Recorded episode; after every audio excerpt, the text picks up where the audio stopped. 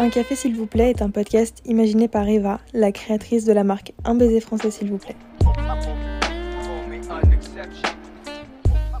Un concept dans lequel on échange avec nos invités dans un cadre calme et intimiste. Ils nous parlent de leur parcours, de leur motivation et de leurs doutes parfois, et nous partagent tout simplement leur expérience. Une façon de vous montrer aussi l'envers du décor et de dénoncer ce que vous ne soupçonnez pas derrière la face toute belle et toute rose des réseaux sociaux. Ici, on soutient les entrepreneurs qui font vivre leurs projets. Très bonne écoute.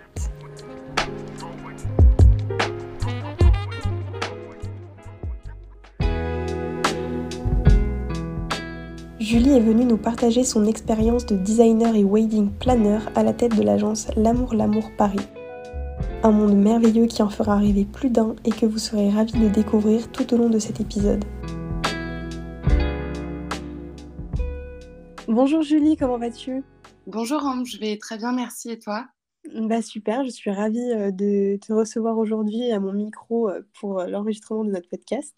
Bah, écoute, ravie également, merci beaucoup pour, pour l'invitation. Avec grand plaisir. Alors pour commencer, Julie, je te laisse nous en dire un petit peu plus sur toi et nous parler un peu de ton parcours. Oui, avec plaisir. Euh, bah, du coup, donc, je m'appelle, euh, je m'appelle Julie, j'ai, euh, j'ai 30 ans.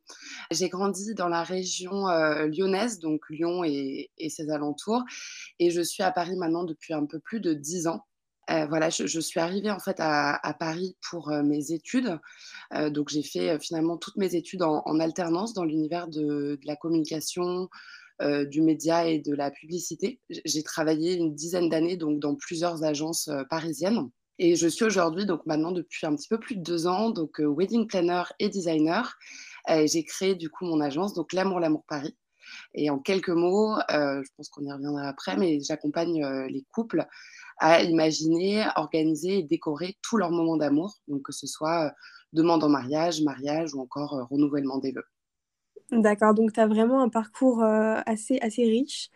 Et euh, donc, du coup, est-ce que tu peux euh, me dire un petit peu les raisons qui ont pu te pousser à quitter le, salariat pour devenir ton propre patron? Parce que, comme tu m'as dit, euh, tu as eu une, longue expérience dans tout ce qui est la communication, etc. Et ensuite, seulement après, tu as décidé de te lancer à ton compte et ça peut être sur une décision qui peut peut-être effrayer certaines, certaines personnes. Donc, dis-moi un petit peu quelles ont été tes motivations? Oui, bah, effectivement, en fait, le, déjà, juste pour revenir au, choix de, l'alternance, pourquoi avoir fait finalement euh, toutes mes études en, tant que salarié, si je peux dire ça comme ça, en, alternance, c'est parce que je, pensais vraiment que ça avait un, intérêt de pouvoir me former euh, euh, directement bah, dans, une, dans, une et des entreprises, puisqu'on a fait plusieurs. Donc j'avais j'avais vraiment cette envie d'être salarié, en tout cas de, gagner ma vie et d'apprendre très rapidement, donc dès mes 19 ans. et puis après, donc le choix de l'entrepreneuriat, parce que déjà, je viens d'une famille d'entrepreneurs. Donc, euh, c'est assez bizarre, mais j'ai toujours su qu'un jour, euh, je créerais moi aussi mon entreprise euh, pour vivre de, ma passion. Et du coup, c'est arrivé à un, moment, un moment de ma vie où je me suis dit que c'était vraiment le moment. J'avais envie de, de, porter mon projet entrepreneurial à moi.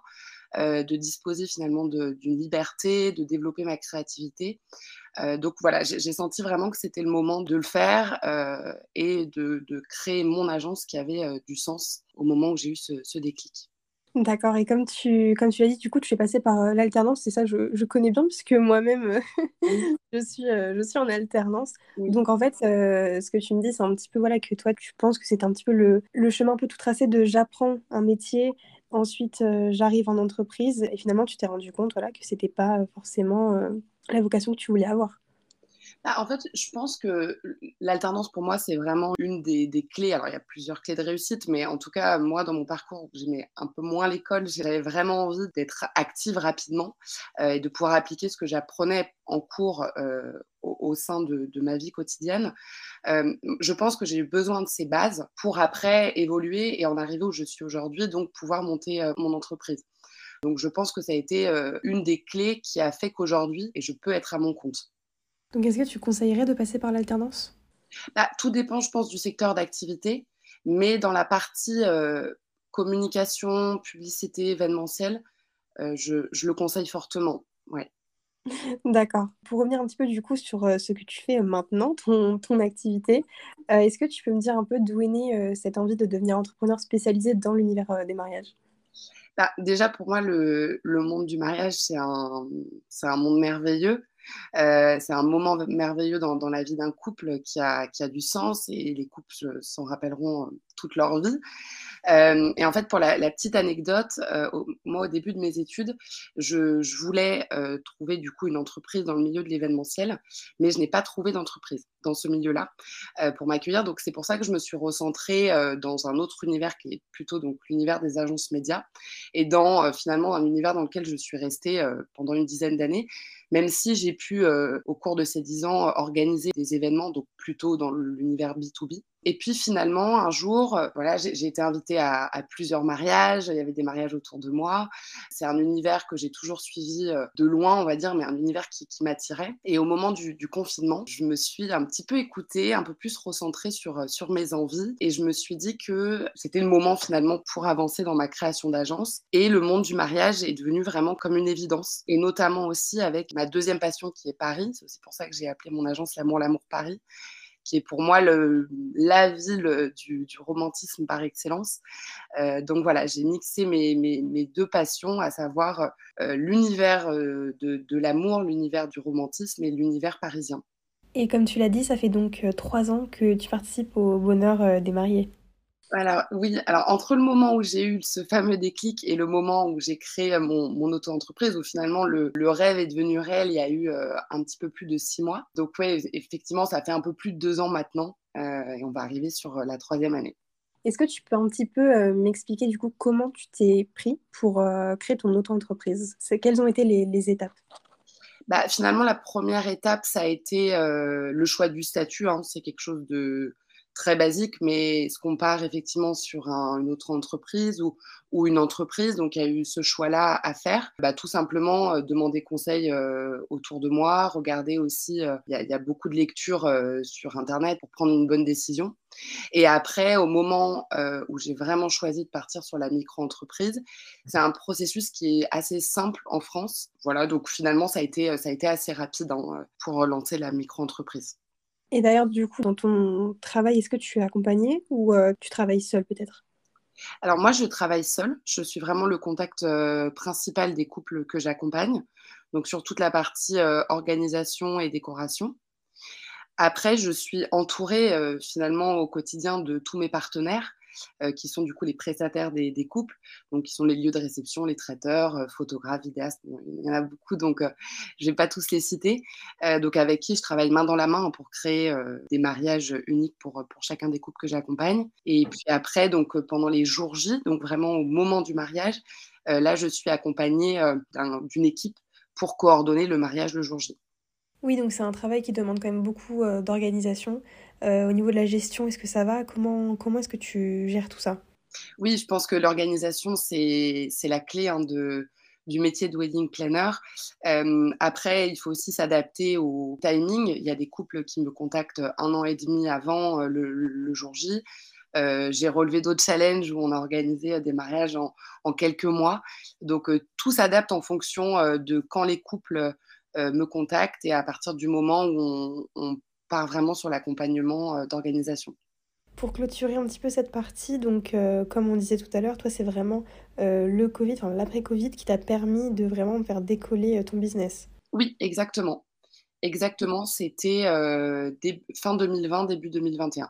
Mais euh, voilà, je trouve ça assez drôle avec des grosses guillemets bien sûr, parce que euh, d'autres invités que nous avons déjà reçus au micro de Un café s'il vous plaît euh, nous ont expliqué que le Covid leur a vraiment servi de tremplin pour se lancer à leur compte. Donc finalement, on ne pensait pas dire ça, mais une nouvelle fois, merci le Covid. Ouais, bah en fait, je pense effectivement que du côté des événements, après le Covid, il y avait cette envie aussi de se retrouver, euh, de retrouver les, les gens qu'on aime, de célébrer des moments importants de nos vies. Euh, donc effectivement, les, la saison, euh, notamment euh, 2022 et les saisons, hein, on parle en saison en mariage, mais les saisons qui arrivent sont assez denses parce que il y a eu cette période de pause enfin, pendant laquelle les couples n'ont pas pu célébrer leur mariage, par exemple. donc effectivement, là, les, les années qui ont suivi le Covid ont été assez riches en événements. Et je pense qu'il doit y avoir euh, beaucoup de personnes qui se marient, enfin qui font euh, appel à toi euh, pour leur mariage, qui doivent beaucoup te faire ce retour-là, non? Oui, bah, du fait qu'ils ont peut-être attendu un petit peu plus pour être au bon moment pour célébrer leur jour J. Il y en a certains qui ont pris un petit peu plus de temps aussi pour réfléchir à ce qu'ils souhaitaient et puis qui souhaitent ben, célébrer leur jour J en 2023 ou en 2024, mais d'avoir pris aussi le temps de réflexion pendant euh, cette période un petit peu de pause. C'est quelque chose d'important d'avoir ce temps de réflexion, tu penses? Je pense, oui. Je pense que c'est important parce que, alors ça dépend des couples que j'accompagne. Il y en a certains qui bah, savent dès le départ euh, exactement ce qu'ils souhaitent. J'ai d'autres couples qui sont hésitants en termes euh, de localisation, en termes de saison. Enfin, il y a beaucoup de critères quand on organise un, mariage. Mais je pense que c'est important de pouvoir prendre le temps euh, de réflexion, de pas finalement avancer dans l'urgence et d'avoir un planning qui leur permet aussi de euh, euh, mixer leur vie perso et puis l'organisation du mariage. Donc faire les choses étape par étape sans stress. Donc c'est pour ça que je recommande à des futurs mariés de commencer l'organisation un an, un an et demi avant le jour J.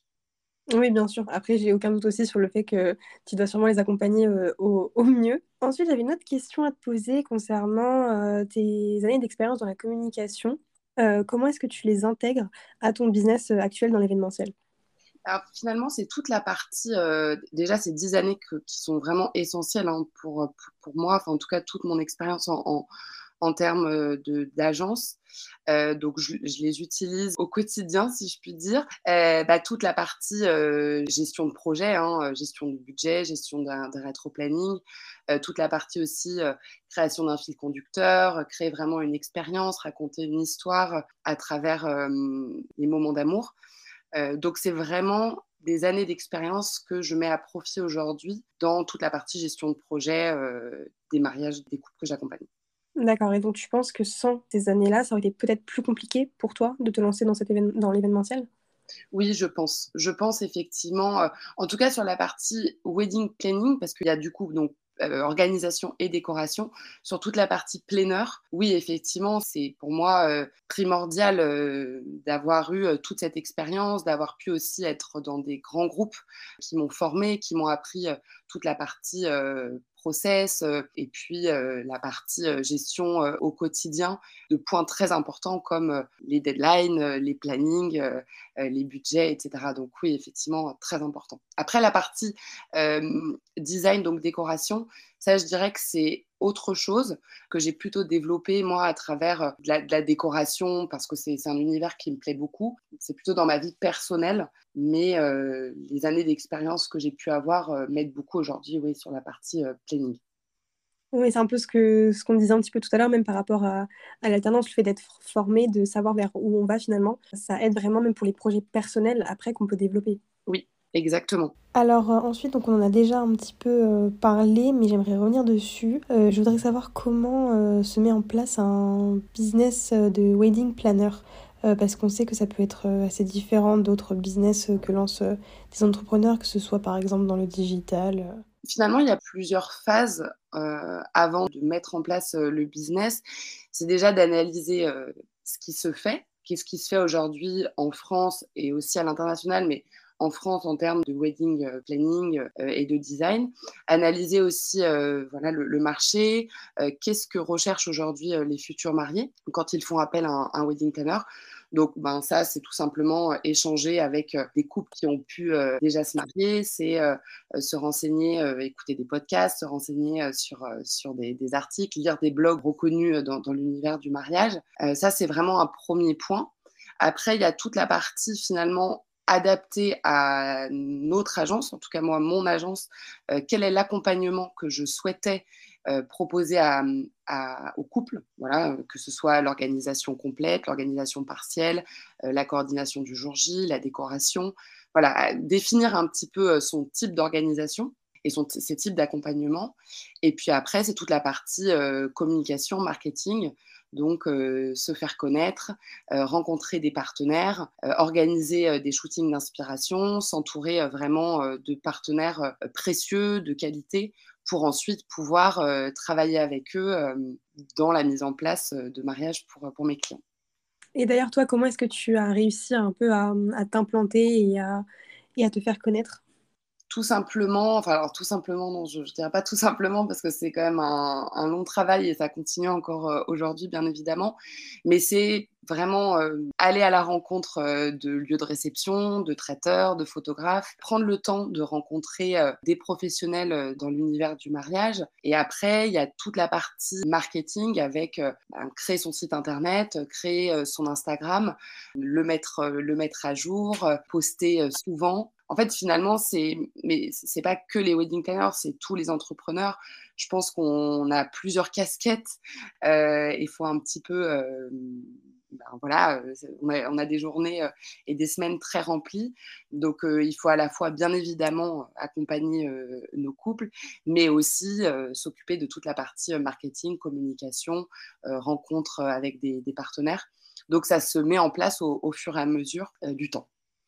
Donc c'est vraiment, euh, comme tu l'as dit, il faut vraiment être multicasquette, être un petit peu sur, sur tous les plans et euh, ça va, tu arrives quand même à, à gérer ça correctement ou c'est peut-être un petit peu difficile?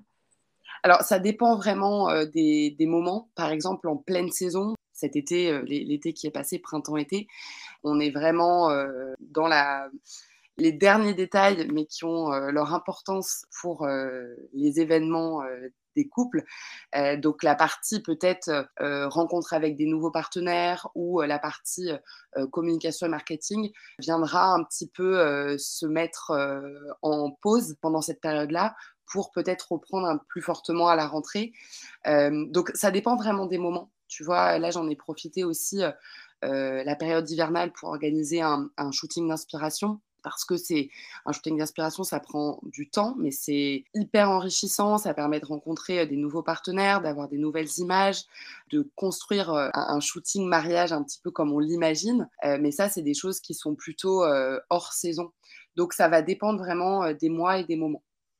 Oui, bien sûr, c'est ce que je me, ce que je me disais aussi, c'est que là, tu dois être dans une saison du coup qui est un petit peu plus calme. Mais euh, donc oui, toi, ta période d'activité, ce, sera plutôt, euh, plutôt le reste de l'année.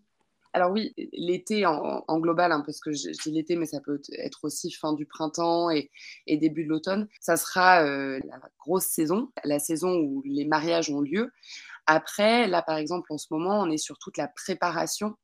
Donc je, dirais que c'est un, travail un petit peu différent où on va préparer les mariages. Donc il n'y a pas moins d'activités, mais en tout cas, il y a une activité un peu plus différente où on a le temps avec euh, les couples, d'échanger, de réfléchir, de présenter euh, les différents partenaires, les différents prestataires pour leur mariage, contrairement à la haute saison où là, on va être vraiment en finalisation de, des jours J.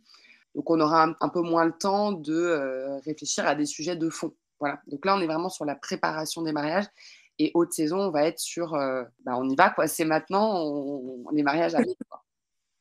C'est ça, ça va être la, ça va être la saison. Ok, donc c'est vraiment un travail qui s'organise euh, sur, euh, sur, toute, sur toute une année finalement. Mais je trouve vraiment super aussi ce côté rencontre dont tu parlais. Euh, j'ai l'impression que c'est vraiment un domaine où c'est ce qui, c'est un peu la, le pilier de, de, ton travail en fait.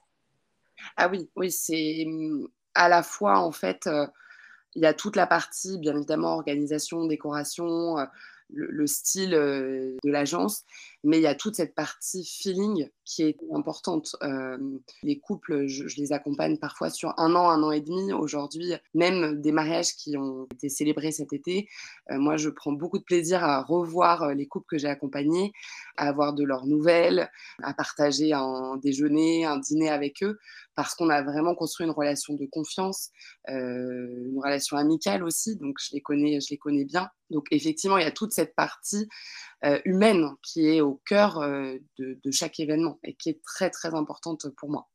Oui, bien sûr, et comme on le disait, c'est euh, vraiment un pilier de ton travail et je trouve ça vraiment d'autant plus beau. Pour conclure donc notre, notre petite discussion, j'aurais aimé savoir ce que tu aurais à dire à des personnes qui, comme toi, aimeraient quitter le salariat pour se lancer en tant qu'entrepreneur.